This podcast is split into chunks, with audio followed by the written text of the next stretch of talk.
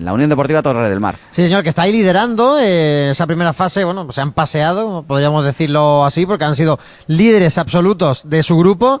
Ese mismo grupo que precisamente estamos en una semana en la que se está hablando mucho, ¿no? Porque también metíamos por ahí, en este caso, al Churriana, que se ha metido también en esa siguiente fase, pero es que la temporada del Torre del Mar ha sido bastante mejor. Ha sido líder absoluto, solo ha perdido tres partidos de 18, César, en ese subgrupo 2, por así decirlo, de la división de honor andaluza, por delante de la Nena de Armilla, por delante del San Pedro, por delante del Vejigar y por delante, como ya hemos dicho, del propio Churriana. Ahora pasan a la siguiente fase, ¿no? Donde han estado y donde parten precisamente delante de todos estos equipos que hemos mencionado para luchar por una plaza en el sueño de la tercera división que no es moco de pavo. Así que yo creo que hay que preguntar a los protagonistas cómo han hecho para volver a poner en el mapa futbolístico de Málaga a la Unión Deportiva Torre del Mar, que tiene muchos años de historia, no es que se haya fundado antes de ayer como que el que dice. Lo primero, habría que preguntarle al presidente, a, Lolo Rincón, si no están mareados de esto de los grupos, subgrupos y, en fin. ¿eh? Eso seguro. Y, todas estas clasificaciones y, demás. Lolo, ¿qué tal? Muy buenas. Buenas, ¿qué tal? Espera, un segundillo por ahí. Ahí. ¿Se escucha? Eh, exacto, ahora sí.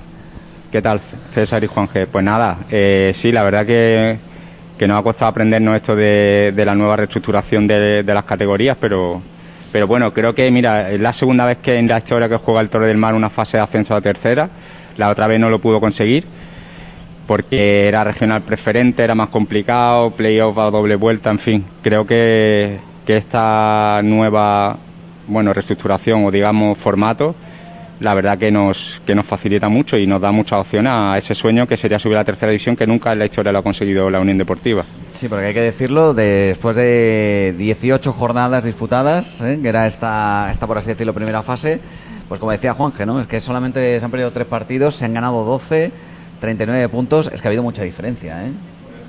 Sí, la plantilla, hemos hecho una plantilla para subir. Deciros también que yo cogí el club en la última categoría, en tercera andaluz, está. llevamos tres accesos consecutivos. En caso de conseguir este sería el cuarto, que para bueno sería un logro, pues no sé, histórico.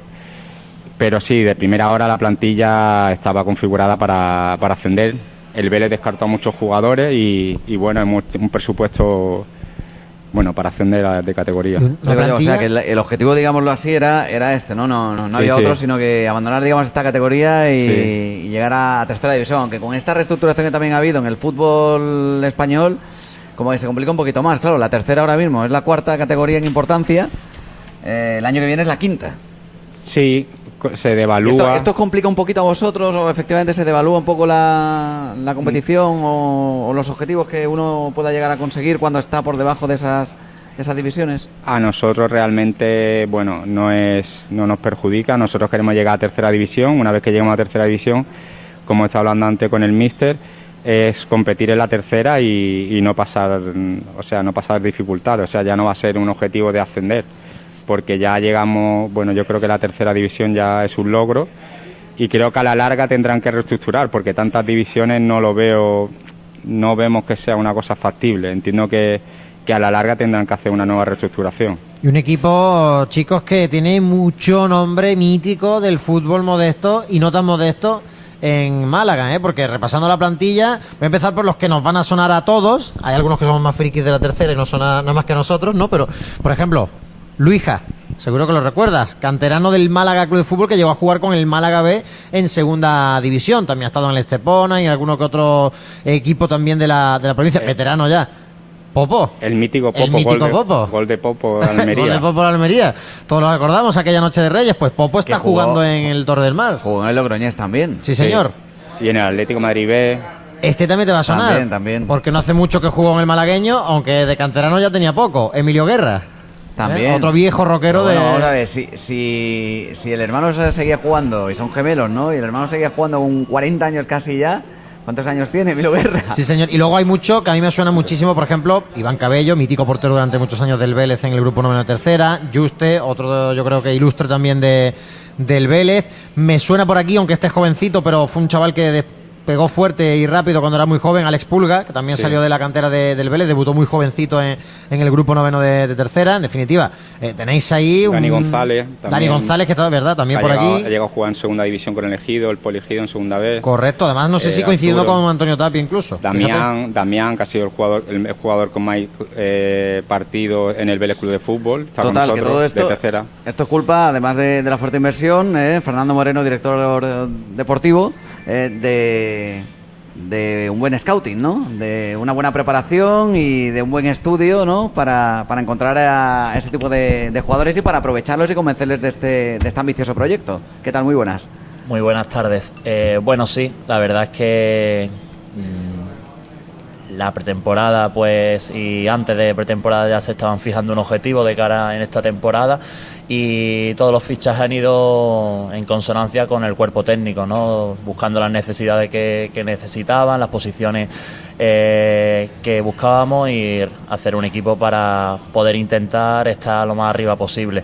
Eh, el filtro se complica cada vez más porque en División de Honor al entrenar por la noche y a entrenar, pues venir de todo el día trabajando, pues las condiciones son un poco más complicadas, pero bueno, eh, por suerte la implicación de los futbolistas y el cuerpo técnico está siendo muy, muy buena y se ha conseguido crear un grupo y un ambiente mm, estupendo que es lo que lo que ha llevado a que se consiga pues esta primera posición, ¿no?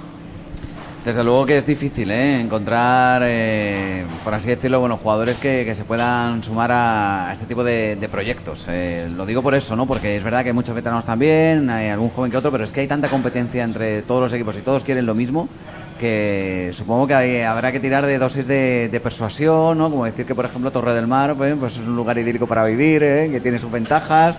¿no? Sí, bueno, a, día de hoy, a día de hoy, pues las negociaciones son son, fáciles. Son fáciles ¿por porque el futbolista, su predisposición es, bastante buena, ¿no? De cara a que viene a un proyecto que, que lleva tres, desde que Lolo está en la presidencia, tres ascensos consecutivos, que está viendo que se están haciendo las cosas eh, eh, bien, las cosas de manera correcta.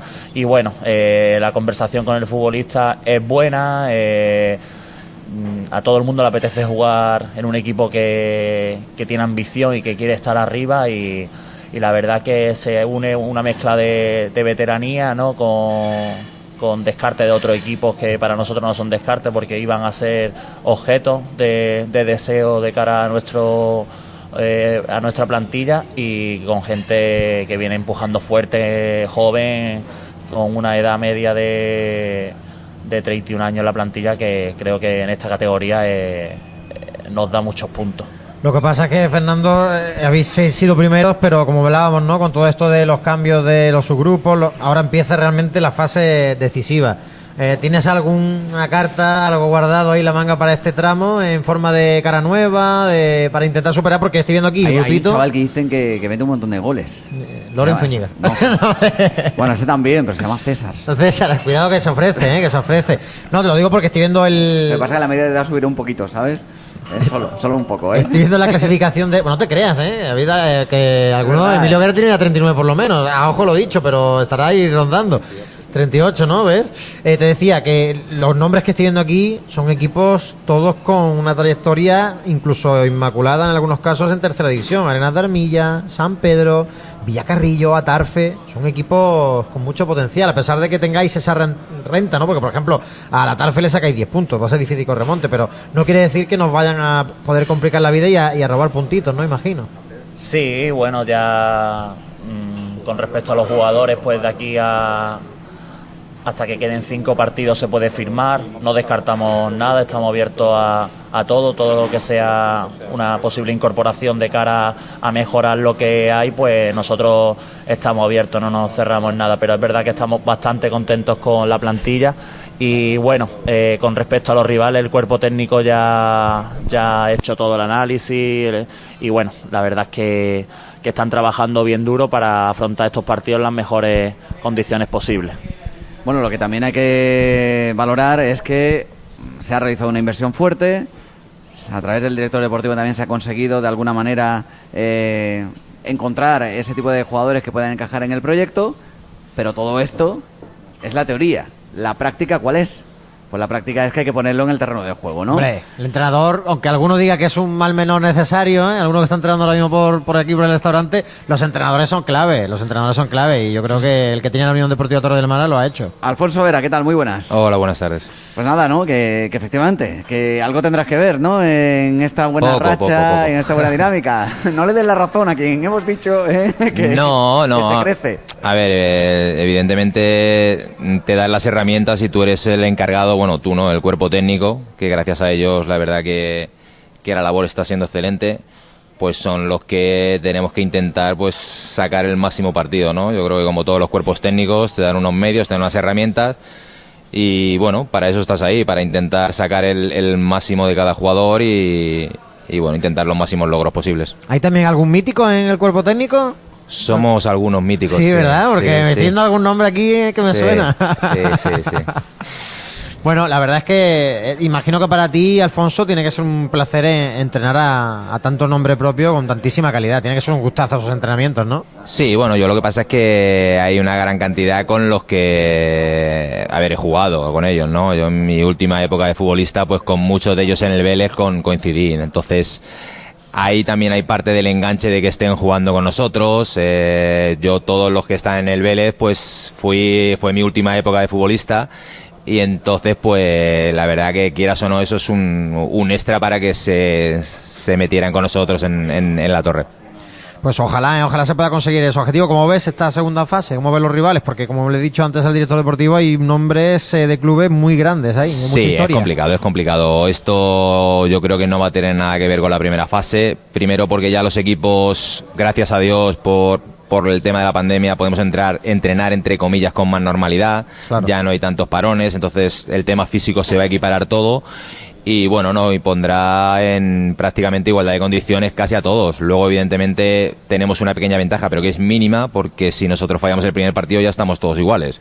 Claro. Entonces, a partir de ahí empezaría otra liga distinta. Tenéis que jugar contra los cuatro que no habéis jugado todavía, Claro, pero el primer partido, por ejemplo, es contra el primero de otro grupo, es contra la Arena. Entonces, claro, para nosotros es una final, empezamos con una final. En el campo de césped artificial, ¿sabéis dónde vais a jugar? En casa, en casa, jugamos en casa. En vuestro campo. Eh, sí, vale, no es allí, ¿no? en, Armilla. si se pierde se igualan las cosas, pero ¿y si se gana son seis puntos? Claro, claro, a ver, pero por eso te digo que nosotros el planteamiento. bueno, o sea, seis puntos al segundo, ¿eh? Claro, claro, sí. A ver, que nosotros yo lo que pasa es que intento poner al equipo en, en, todas las vistas posibles, ¿no? Está claro que lo afrontamos como una final porque en caso de salir bien, pues oye, pues das un salto que es muy, muy importante, te queda un partido menos y aumentas la distancia, pero bueno, también tenemos que ser conscientes de que es un rival muy duro, un rival, como habéis dicho, que, que es de tercera prácticamente y que tiene jugadores veteranos. Nosotros ya tenemos nuestro informe, tenemos nuestros estudios y hay muchos conocidos. En el Azuaga, de todas maneras, que no lo sepa, el Azuaga es eh, el campo, del Torre del Mar. En el Azuaga habéis hecho fuerte, ¿no? Porque he mirado ahí cifras y dos derrotas, creo, solo.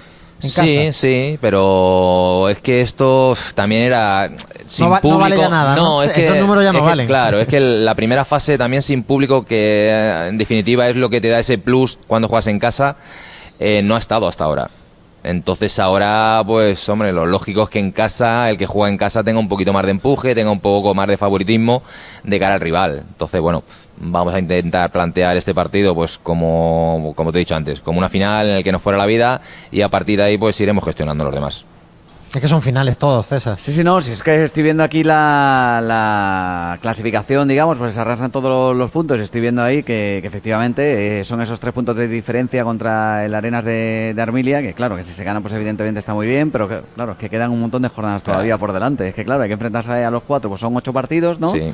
A doble partido, por así decirlo. Eh, en fin. Los dos primeros suben, ¿no? Y el tercero juega con, el otro, con el otro grupo, yo, creo que yo creo que en esta fase sí nos vamos a restar más puntos entre todos, porque, yo creo que no va a ser tan claro a lo mejor que había tres arriba en los que casi ganábamos todo. Claro. Y los demás. es pues, un playoff de campeones o de equipos líderes, por así decirlo. Y ahora ten en cuenta que, somos de, de, provincias distintas, entre comillas, los mejores porque somos los que más arriba hemos quedado. Entonces es normal y lógico que entre nosotros nos quitemos más puntos. El próximo partido el domingo, a las 12, como decíamos, en casa, contra el, el, Arenas. El resto de los malagueños pues también eh, juegan en, casa. El Churriana contra la Tarfa Industrial, el Rincón contra el Villacarrillo y el San Pedro contra el Vejigar. Fíjate que yo estaba ahí mientras hablabas, Alfonso, digo, me suena. ¿Sí? Me suena de algo, sí, sí, sí. ya he empezado a investigar por ahí y ya me ha dicho un pajarito que, que es verdad que tuviste tu carrera hasta en primera división. Sí, bueno, pero eso es pasado, pasado. Ahora... Bueno, pero eso está bien, digamos, por, porque son conocimientos a fin de cuentas que uno quiere de cara a, impartirlos como entrenador, ¿no? Sí, mira, yo, yo siempre lo he dicho. Yo la suerte que tengo ahora mismo en Torre del Mar es que estoy rodeado de un cuerpo técnico que todos no somos más que nadie, pero sí es verdad que a nivel de experiencia somos todos futbolistas y bueno, en un momento dado pues sí te da te da un plus de entender ciertos momentos en los jugadores, ciertas situaciones y bueno, mm, la verdad que en ese aspecto tengo mucha suerte porque, ya te digo, los, cuatro o cinco componentes que somos del cuerpo técnico somos eh, jugadores y, y bueno, mm, quizás hay alguna cosa que que en un momento dado no se nos escapa porque hemos pasado por ello recientemente. Ahí donde lo veis, tiene, tuvo su carrera, empezó creo que en la cantera del Madrid, ¿no? Donde sí, yo salí de la cantera del Madrid. ilustre, ¿verdad? Con mucho, con Gerardo, con Sandro, con Fernando San, con... Oh, pues vamos, te, faltó poco entonces para venir a Málaga, porque vinieron todos. me, quedé en Sevilla, que no gustará tanto. No, no uy, se acabó el tiempo, ¿eh? ¿eh? una lástima, ¿eh? Vamos todos con... Que es broma, es broma. No, eh, te, te, decía que no sé si tienes... Tú que estás con ellos, de verdad, de mucha curiosidad por saber, eh, Emilio Guerra tiene pensado retirarse, es decir, eh, o, no, o tú crees que va a jugar hasta con Taca-Taca ya en 2040. No, no, es que alucino de verdad, porque además pues seguirá disfrutando. Es que no solo eso, no solo es que esté en el equipo, sino que además pues tiene minutos, teniendo aquí juega, no es que esté para ayudar, es que está lo que pasa es que minutos. Eh, Emilio ha tenido problemas de espaldas y, bueno, y realmente pues la verdad que ahora mismo ya no está prácticamente con nosotros porque ha tenido problemas, él sufre mucho de problemas suyos de espaldas y y bueno, la ha llevado a ir jugando cada vez menos y en el vestuario te servirá seguro, como sí, claro, claro, ayuda. Eh, aquí, por ejemplo, habla mucho el Málaga de Orlando Sá, un veterano de la plantilla que ayuda a los más jóvenes. Está claro que los veteranos eh, están elegidos democráticamente, por decirlo de alguna forma, ¿vale? Ha habido mucha gente, mm, como el proyecto, como se han comentado antes, tanto Fernando como el Presi, es un proyecto atrayente para esta categoría. Pues es verdad que hemos tenido mucha gente que se ha querido subir al carro nuestro y entonces, pues bueno, nosotros hemos tenido que decidir. ¿Qué pasa? Que gracias a nuestra experiencia anterior como jugadores, pues hay muchos que son conocidos directos. Entonces sabíamos cómo eran dentro del campo, pero también sabíamos cómo eran fuera del campo. Que muchas veces es preferible un jugador con menos calidad y con más personas. Oye, y esto, esto de Popo, por ejemplo, ¿eh?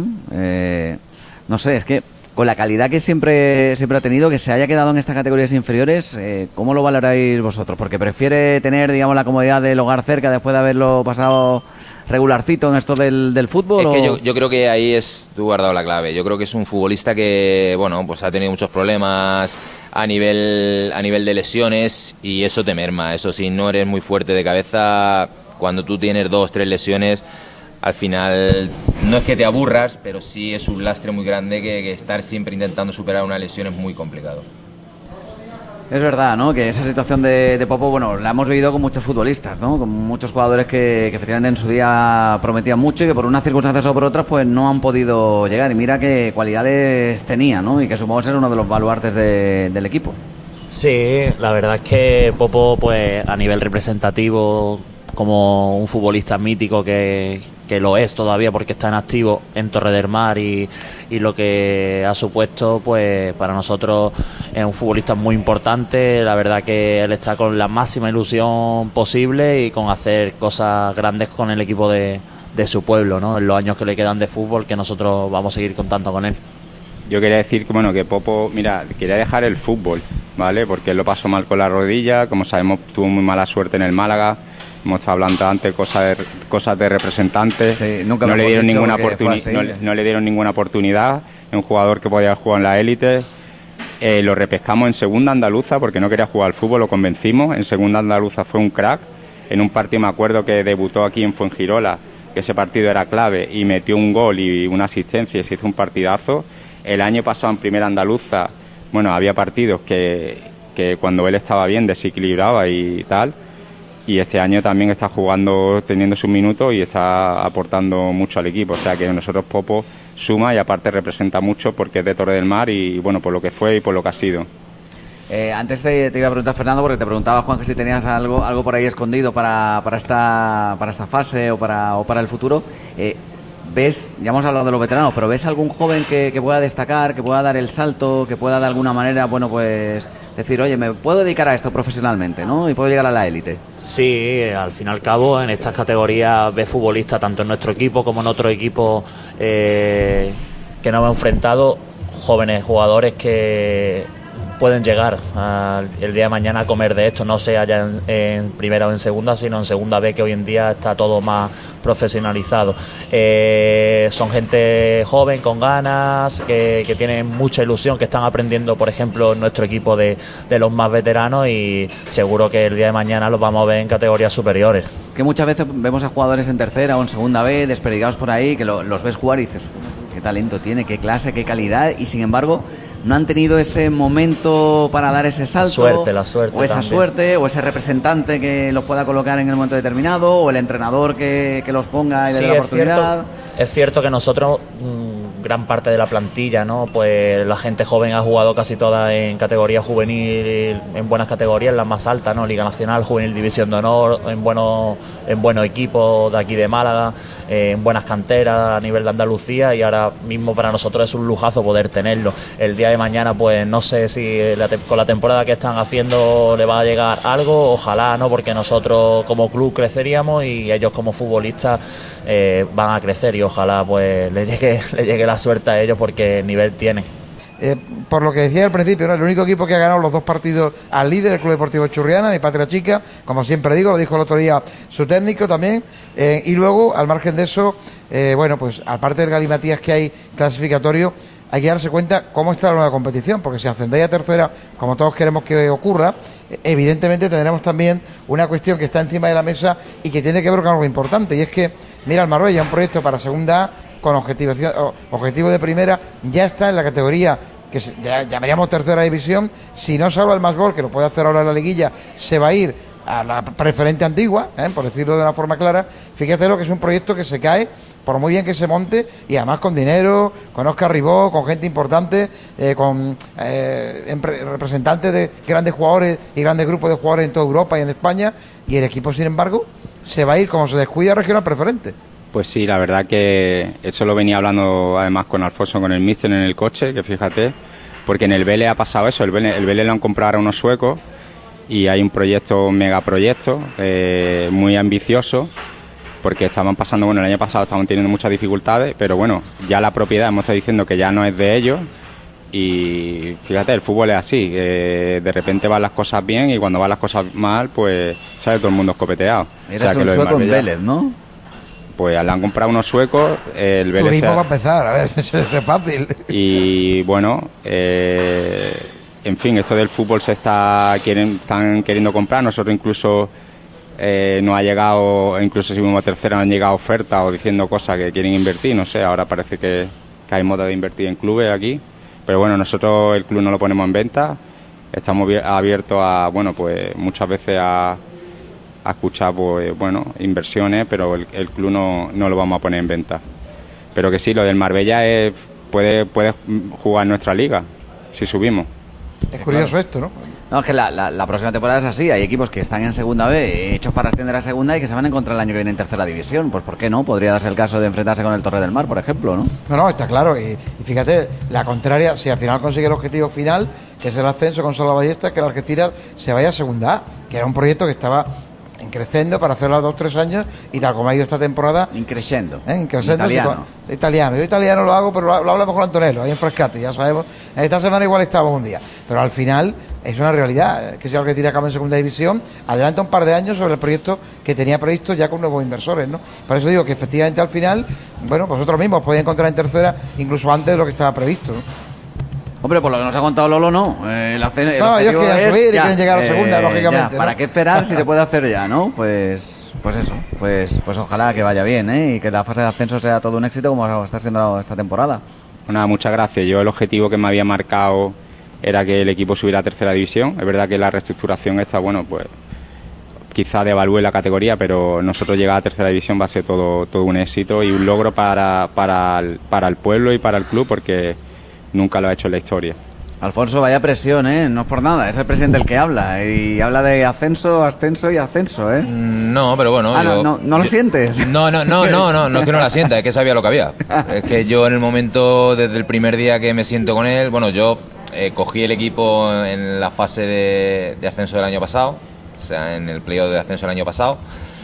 Y desde que nos sentamos el primer día para continuar este año como entrenador, pues era lo que había. Sí, ¿Te quieres hacer cargo? Sí. ¿Sabes que hay que ascender? Sí. Pues, pues vale, pues ya está, pues para adelante.